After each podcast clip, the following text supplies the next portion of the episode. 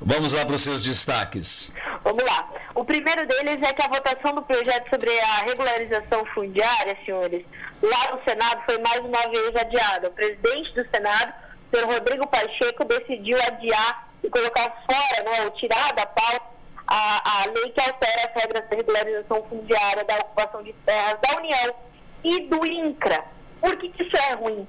Porque enquanto a gente tem a terra sem dono, a gente não tem de quem cobrar a lei, né? É como um cidadão sem CPF, como já disse a ministra Tereza Cristina, como já disse, disseram os parlamentares que estão cuidando disso, enfim. Então, mais uma vez, a gente tem um debate adiado da regularização fundiária. É, para o nosso público né, que está nos ouvindo e não tem muita familiaridade, né? O objetivo da regularização fundiária é dar título, é dar nome aos bois, ou seja, é, é saber quem é o dono daquela terra. Por quê? Porque tanto se cobra de preservação ambiental, de respeito às leis ambientais, né? E tudo mais, fora outras questões jurídicas, como é que a gente vai cobrar de quem a gente não sabe quem é o responsável? A gente uhum. precisa saber. E a gente tem várias é, é, brechas nessa lei, né? Que tem essa. Que, que dificultam essa segurança jurídica. Então a gente precisa de fato é, né, dar essa, é, é, é, essa, esse título. Mais do que isso, quando a gente avança com a, com a regularização fundiária, a gente inibe o trabalho dos grileiros, né? Que são aquelas pessoas que tomam as terras, enfim, e fazem dela qualquer coisa né, que está ali na cabeça deles. Então a gente é, precisa de fato avançar, é um ponto importante do agronegócio brasileiro. É, a gente não quer de fato mais ver esses grileiros sendo beneficiados e essa, é, esse avanço da lei vai trazer isso. Não é o objetivo da, da lei também beneficiar os grandes produtores dos latifundiários, né, um nome meio pejorativo, mas não é o objetivo da lei é, beneficiá-los. E é, a gente precisa de fato avançar. Há muitos anos a gente tenta promover essa, essas mudanças aí na, na lei da regularização fundiária, sem sucesso, mas agora a gente começa a ver isso andar. A, o, o, a dificuldade são os debates, as prioridades que passaram em cima disso, como a própria pandemia, então saiu da, da pauta a questão aí da regularização fundiária no Senado e mais debates acontecerão. Lembrando que acabamos de sair da cúpula do clima, né? É, a cúpula do clima tem um, um, um comprometimento do Brasil em zerar o desmatamento legal até 2030. São só nove anos para fazermos isso. E a regularização fundiária é uma ferramenta determinante para que a gente alcance essa meta, tá? Então, vamos monitorar essa questão da lei da regularização fundiária e comprometo a trazer todas as novidades que aparecerem por aqui para vocês aqui na Rádio Wolf. E quanto mais urgente, melhor, pelo jeito, né? Claro, quanto mais urgente, melhor. Isso já deveria ter acontecido. É, inclusive, é, uma das prioridades da presidente da Comissão de Agricultura na Câmara dos Deputados, Aline Slow, né, a deputada assumiu este ano, é, para um mandato de um ano, que ela, ela já foi bem enfática. Ontem, inclusive, entrou no ar, aqui no Notícias Agrícolas, uma entrevista que eu fiz com ela, no podcast aqui do Notícias Agrícolas, do Conversa de Cerca, onde ela fala muito sobre isso, né? Como a gente precisa garantir que a regularização fundiária seja eficiente, funcione plenamente, para que a gente saiba de quem cobrar o que precisa ser cobrado, uhum. né? Então, é uma prioridade da bancada do agro, mas ela acaba empacando em algumas outras condições ali, né? Tem sempre algo para empacar, né? Entra, sempre.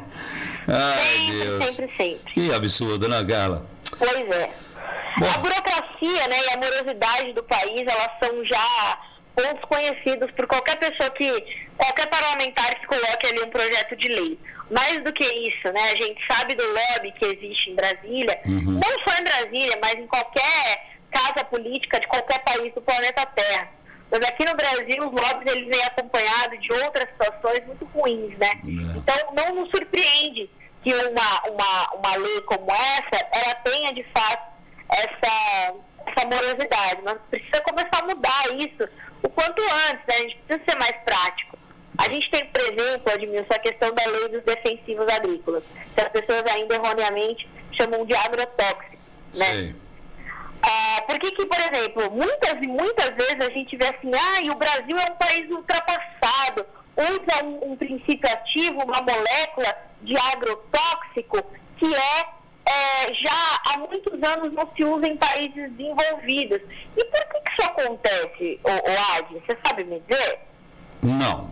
Porque a gente não consegue avançar com a legislação aqui com a aprovação dessa molécula na mesma velocidade que ela é aprovada em outros países e a gente vai começar a usar quando essa molécula já não é mais eficiente para outro país, porque ele já usou. E as plantas, elas causam, elas geram uma espécie de resistência aos defensivos, certo, né? Certo. Porque ou a doença, ou a praga, ou a erva daninha, ela vai se, ela vai é, se adaptando àquilo. Uhum. E o Brasil é um país tropical, é um calor lascado. Então a gente tem, por exemplo, o desenvolvimento de pragas aqui, como a gente não tem nos Estados Unidos, por exemplo, ou na França do senhor Emmanuel Macron, né, que, que acha que tem realmente um agronegócio muito competitivo. É, mas assim, a gente está né, a gente está num país tropical, a gente tem um calor que é, é, intensifica a proliferação de pragas, de doenças fúngicas principalmente, né? O fungo gosta da, do, do, da, do cenário úmido e, e, e quente para se desenvolver, como é a questão da ferrugem, que já tirou muita produtividade de soja do Brasil, como as lagartas, por exemplo, que já comeram muita soja brasileira, muito milho brasileiro. Então, a gente tem um cenário completamente diferente de um país do hemisfério norte, por exemplo. Uhum. E se a gente olha no ranking, ah, o Brasil é o país que mais usa agroquímicos do mundo. Mentira! Mitos da agricultura brasileira. Nós estamos ali muito distante do país que mais utiliza, que é o Japão. Né? Então, é, no, nos últimos estudos feitos, inclusive pela FAO, que é o braço de agricultura e alimentação da ONU, que é a Organização das Nações Unidas. Então, a gente tem um, uma série de condições ali de insegurança e morosidade jurídica que nos impedem de avançar mais e melhor. E por isso que a lei da regularização fundiária é um desses pontos. Fora essa questão dos defensivos, fora a questão dos licenciamentos ambientais.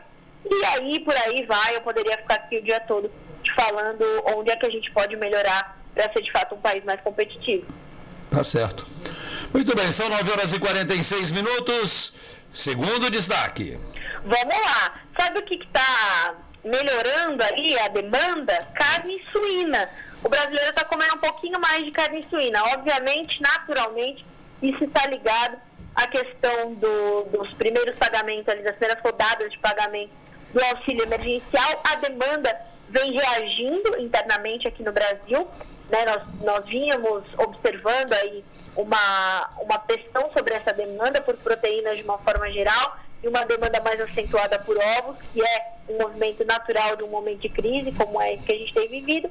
Mas agora a gente começa já a observar em todas as praças aí pesquisadas pelo CPEA, que como eu sempre falo, é uma referência para a agricultura e para e todo o agronegócio brasileiro, para a gente entender é, consumo e demanda, né, é, consumo e oferta.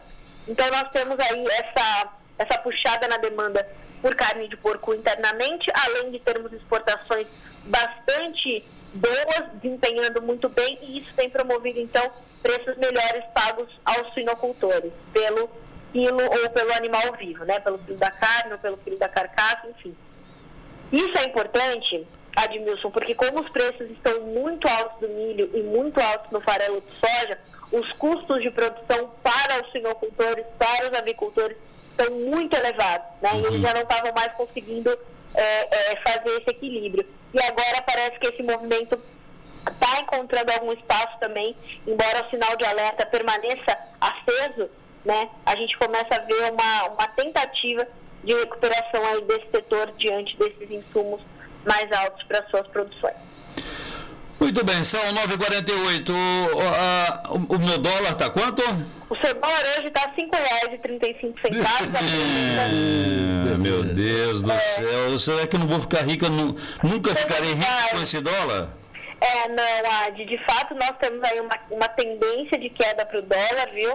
Hum. Nós vimos aí já umas, umas sessões consecutivas de baixas. Ontem a moeda americana caiu quase 2%, fechou com 1,82% de queda para valer R$ 5,36. Hoje continua trabalhando em baixa, também é, em campo negativo, mas mais estável certo. do que ontem. Então nós temos aí a cotação da hora R$ 5,00 e 35 centavos.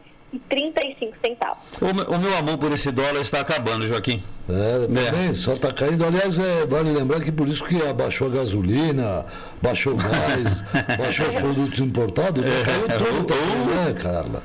Pois é. Caiu Baixou tudo, sim, sim, sim. Entre aspas, né? É, médio. Carla, até amanhã então, né? Ah, já acabou? Tem mais, você tem mais algum destaque aí? Pode falar. Não, olha. É, eu acho que essa questão do dólar é um, é um ponto importante que a gente vai ter que acompanhar, porque de fato, como o Joaquim falou, né, isso impacta várias coisas no nosso dia a dia. As pessoas não sabem, mas o andamento do dólar e o andamento da nossa vida está muito, muito ligado, né? Então a questão da gasolina, hoje o petróleo voltou a subir forte, a gente tem altas aí de mais de 1%, tanto para o petróleo em Nova York quanto para o petróleo em Londres.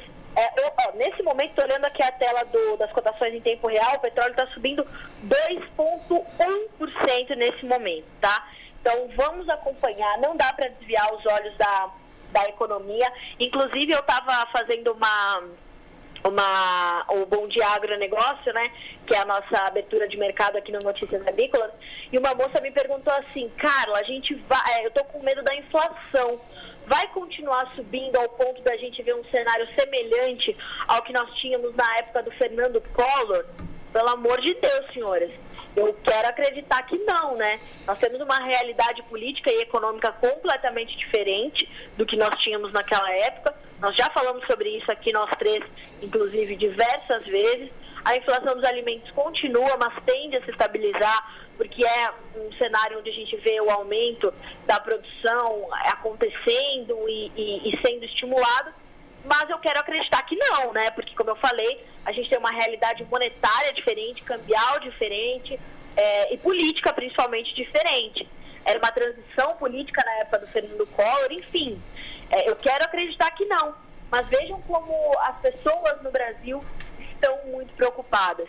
Então, as questões de política e economia, elas têm um impacto muito forte. E o nosso objetivo aqui, eu acho que vocês vão concordar comigo, é a gente trazer essas informações de forma prática e muito didática, para que a gente possa entender por que, que as coisas estão como estão. O trigo, por exemplo, aumentou e está em preços recordes aqui no Brasil, Paraná e Rio Grande do Sul, são dois estados de primeira importância na produção são preços nominais recordes. Mas, ao mesmo tempo, a moagem de trigo no Brasil aumentou 1%. Isso é bom, porque isso mostra o aumento do consumo de farinha de trigo. Farinha de trigo utilizada pela indústria de massas, de pães, de bolachas, de biscoitos, né? Isso mostra que o, que o brasileiro está consumindo, porque a gente produz, porque a gente tem para quem vender, né? Porque tem gente consumindo.